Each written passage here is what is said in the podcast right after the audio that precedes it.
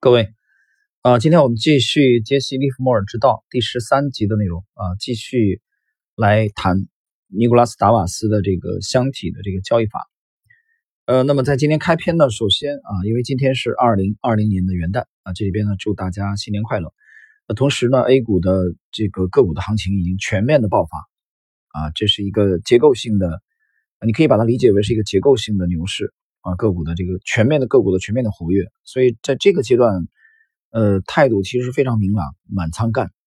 那么满仓干呢？因为啊，我们之前分析过，现在科技股在啊阶段性的科技股在调整啊。那么我在星球啊，半不红的知识星球，呃里边之前预告了，我会在今天，结果在今天早间，我们如期的啊更新了这个星球的随笔啊，这里边我们列出了啊几条线索。因为通达信整个的这个板块主题的分类有三百四十一个之多啊啊，这里边，那么科技类的个股呢数量，因为它是一个广义的概念啊，这个总的数量应该不少于一千两三百只啊，盘面三千啊七八百只股票，科技股广义的科技股就有一千多只，所以怎么样缩小范围啊？那么二零二零年哪几个板块的主题最有可能爆发年度的黑马啊？这个。呃，内容就是我们在年初啊，在今天已经明确了，我已经把它发在了今天早间啊半亩红的知识星球的随笔当中啊。这个题目叫这个二零二零年牛股五条线啊，五条线就是五大五条线索，我们把它浓缩在了从三百四十一个啊板块主题分类当中，把它浓缩到了五个啊，这五个当中其中有三个啊就是科技类啊，科技类的我们重点去跟踪和狙击考虑的是三个。这个主题板块的主题，这个范围就已经大大的缩小了。呃，那么大家可以去关注一下啊，半亩红的知识星球的相关的主题内容。好了，我们进行今天的正式内容。今天是第十三集，我们延续的这个尼古拉斯达瓦斯和他的粉丝的这个互动。啊，他的这个读者啊的一个问题是，啊，真正困扰我的问题是，您怎么能看得过来整个市场呢？您保存了所有日常的分析报告和电报吗？在您最终决定买入某只股票之前，是否做过什么图表？如果有，是哪一种呢？能给我发一篇啊样品的图表吗？尼古拉斯·达瓦斯回答：“关注市场并不困难，只要翻阅每天的股市行情表就可以。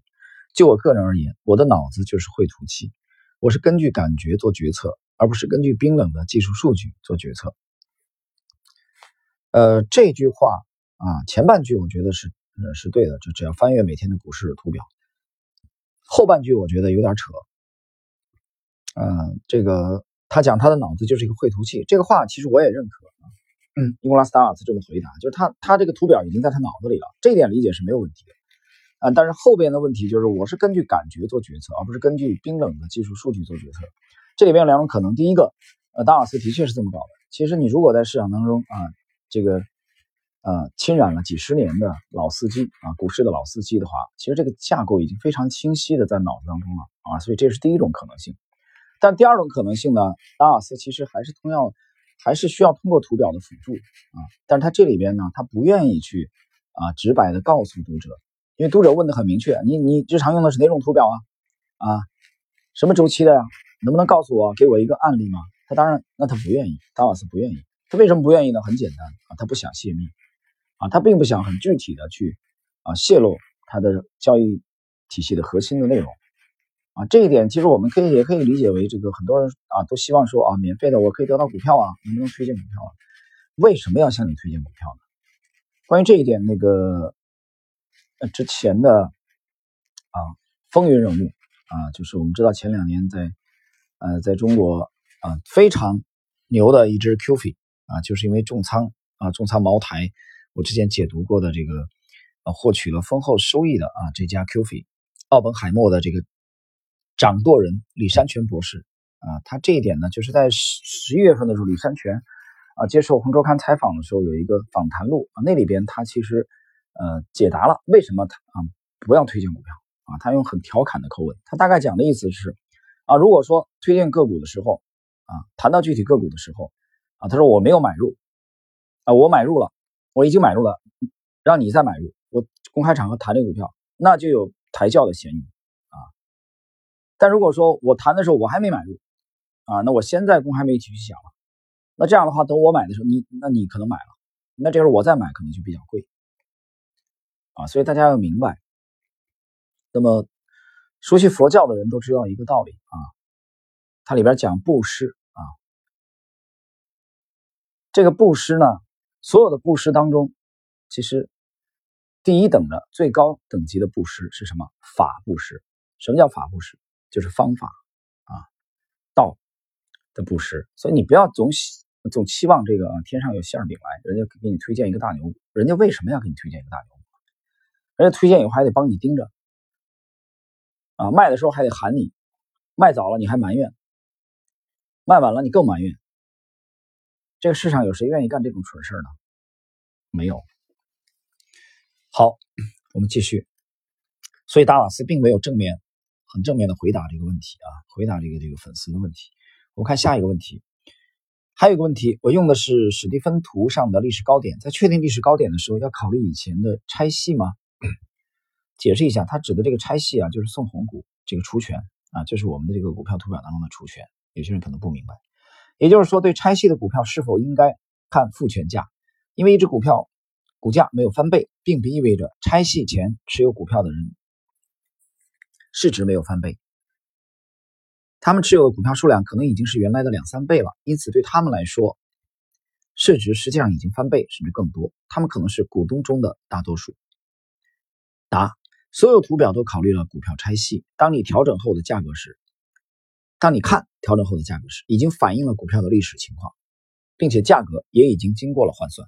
实际上，对于人们决定购买、持有或出售一只股票来说，他们拆细了多少次并不重要。啊，这是达尔斯的回答。达尔斯的意思是什么呢？就是，呃，要考虑这个股票的这个送配的这个出权的情况啊。拆细就其实就是出权啊，A 股的来说就是出权。啊，达瓦斯的意思是这个价格已经经过了换算，啊，他的意思就是尽量的使用复权。我解释一下啊，用复权的图表。那一个牛股之前送配了多少次，对他来说并不重要，啊，对趋势跟踪的这种风格，他用的是箱体啊交易法，他独创的。好了，这个问题结束，下一个问题，有件事想请教您，您认为什么样的成交量才算稳定适中？有一个最低指导的数吗？必须等到一只股票连续三天突破箱体上轨才能买入吗？如果是这样，那您如何充分有效的利用停损买单呢？您的止损位应该设在买入价以下什么地方呢？答：对于什么样的成交量才算是稳定适中，并没有明确的说法，这完全取决于这个股票以往的成交情况。一，例如，如果一个股票长期以来每天的成交量都在四千到五千股之间，然后它的成交量突然膨胀到每天两万。到两万五千股之间，那么对于这只股票来说，这个成交量就是稳定适中的。它清楚地表明这只股票的股价走势已经发生改变。第二，买入一只股票从来不需要等到它连续三天突破前箱体上轨，我总是在突破的时候就买入。三，我把止损位设在股票刚刚突破过去的那个箱体的上轨下边一点点。我命令我的经纪人，一旦买进股票就要立即设置止损卖单。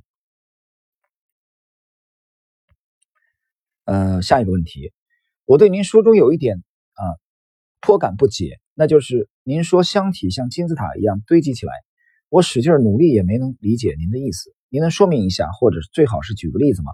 能举例说明是最好不过了啊，因为老话说得好，图画一张，言语一筐啊。我们看看达尔斯怎么回答。答：我所谓的箱体像金字塔一样堆积起来的说法，自然是描述性的。它是指一只上涨股票的连续交易范围啊，这里面它列了一个图表啊，这样来展示的。下一个问题，我对您书中下面两点还不太理解，您能解释一下吗？第一，关于止损卖单，一旦股票已经突破箱体上轨，并正在向一个新箱体挺进，您会继续抬高止损卖单的价格，还是会让止损位继续维持在较低的水平上？比如说，维持在。您最初买的时候设定的止损位水平上。二，您认为参与市场博弈至少要承受得起五千美元的损失，这一点让我很受打击。因为我们现在能输得起的钱只有约一千美元，这只能做大量的零碎交易，还要支付额外的佣金。针对这种情况，您是否会建议我等到能输得起五千美元的时候再玩呢？大瓦斯回答：一，对待止损卖单的正确态度是。当一只股票向上突破到一个新箱体时，在确立新箱体的上轨和下轨之前，我会把止损位保持在原有水平。当新箱体的下轨已牢固确立时，我就把止损位提高到新箱体下轨以下一点点。第二，如果我只能赔得起一千美元，那么我根本就不会操作。呃，这第二个问题的解释啊，就如果他只能赔得起一千美元，他他不用交易了。你还交易啥呢？你就这么点你就这么点承受能力啊，只能赔得起一千美元，你怎么交易？你告诉我，对吧？你只你能买多少股票呢？下一个问题啊，我有两个问题想请教您，希望您能抽空回答。第一，如果一个箱体的范围是三十六又二分之一到四十一美元。那么下一个箱体的下轨是否就是四十一美元呢？二，您能就如何将箱体理论运用于商品价格走势图给我们提供一些建议吗？呃，第一个问题的回答，答：首先，我从来都不能肯定价格将进入新箱体。不过，如果一个股票确实向上突破了，我会等到新箱体确立以后，也只有到这个时候，我才能确定新箱体的下轨在何处。这一点没有人能提前预知啊！关于这一点，我们在昨天啊上一集的节目当中，我们曾经解释过啊。尼古拉斯达瓦斯谈到这个啊讲的这个看法，就他不预测啊，他不用去提前预测，他只是跟踪啊，让股票自己表现出来龙头的样子才去介入。就是换言之，股票的这个市场行为呈现出来龙头的这个架势，他才去交易。所以，他并不是事先在脑子里事先描绘啊模拟的这个箱体去预测。这一点很重要，大家这个去学习这个它的箱体交易法的时候，一定要啊去充分的啊理解这一点。第二，我从来没有交易过商品啊，大家注意，达瓦斯回答了，他不交易商品啊，换言之，他他只做股票，那就是不用加杠杆去做这个商品，这是达瓦斯的啊回答。下一个问题，您现在会持有美国钢铁公司，还是会卖掉它呢？以我的年纪承受不起损失，除非确有必要。否则不可能等着很久以后钢铁行业的复苏。呃，尼古拉斯·达瓦斯回答：“如果是我，就不会买美国钢铁公司，因为我只相信成长股，而美国钢铁公司并不是成长股，钢铁行业也不是成长行业。”呃，这个问题提问的时候啊，提问的时候是啊，是当年的啊，指的当年的美国的这个钢铁行业。我们必须要结合当时的历史的啊背景啊，大家注意。那么达瓦斯讲，美国钢铁行业也不是成长股，并不是成长股。我觉得这句话其实也是啊，有它特定的历史背景的。那就是可能这个访谈结束的这个两年、三年、五年甚至十年以后，美国钢铁行业的啊这个复苏在即，那么它的图表市场行为已经呈现出了啊成长股的这种特征的时候，我觉得那个时候如果尼古拉斯达瓦斯还在交易美股的话，他或许也会考虑美国钢铁这个行业。所以任何事物都是有这个。前提条件的啊，都是有具体的历史背景的啊，你不能拿啊这个三国的时候刘备所处的那个历史环境啊，脱离那个历史环境啊，我们来具体的评判历史人物的这个啊他的他的抉择啊对策对错，这个是我觉得有失公允的。所以我觉得啊，美国钢铁这个公司，美国钢铁公司不是成长股，我觉得也是在当时的特定历史背景下。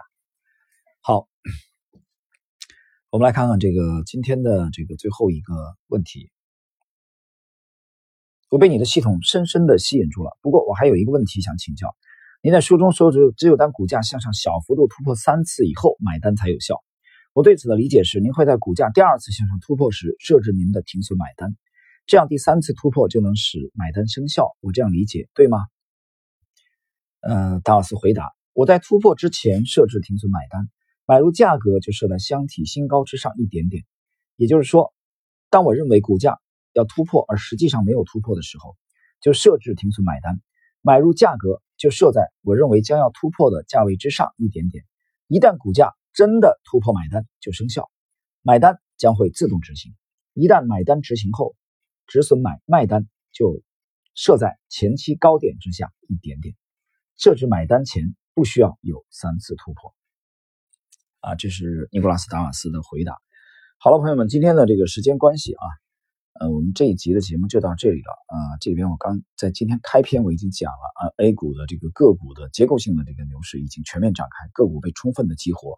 这个有一个大的背景啊，就是大哥和二哥暂时的这种缓和啊。那由于大哥要忙于这个呃要去选选票，对不对？啊拉选票，所以这个时候从为了服从整个大的战略，在战术层面选择这个缓和啊，选择妥协，这都是比较明智的选择。那么这样的话呢，就给了呃，会导致啊一系列的这个反应。就在录制这期节目的时候，我看到了最新的报道啊，央行降准呃的这种陆续的这种宽松啊，这种宽松的这种政策都是可以想见的啊。关于对这个年内 A 股的有可能上升的空间的高度啊，和二零二零年啊年度这个 A 股至少上半年吧啊年度 A 股主要是啊会来源于哪几个主题啊？这一点我刚才开篇已经讲了啊，在万木红的知识星球今天的随笔啊元旦随笔当中已经写的非常清楚了啊，大家可以呃去关注一下。好了，今天我们这一集内容就到这里，下一集再交流。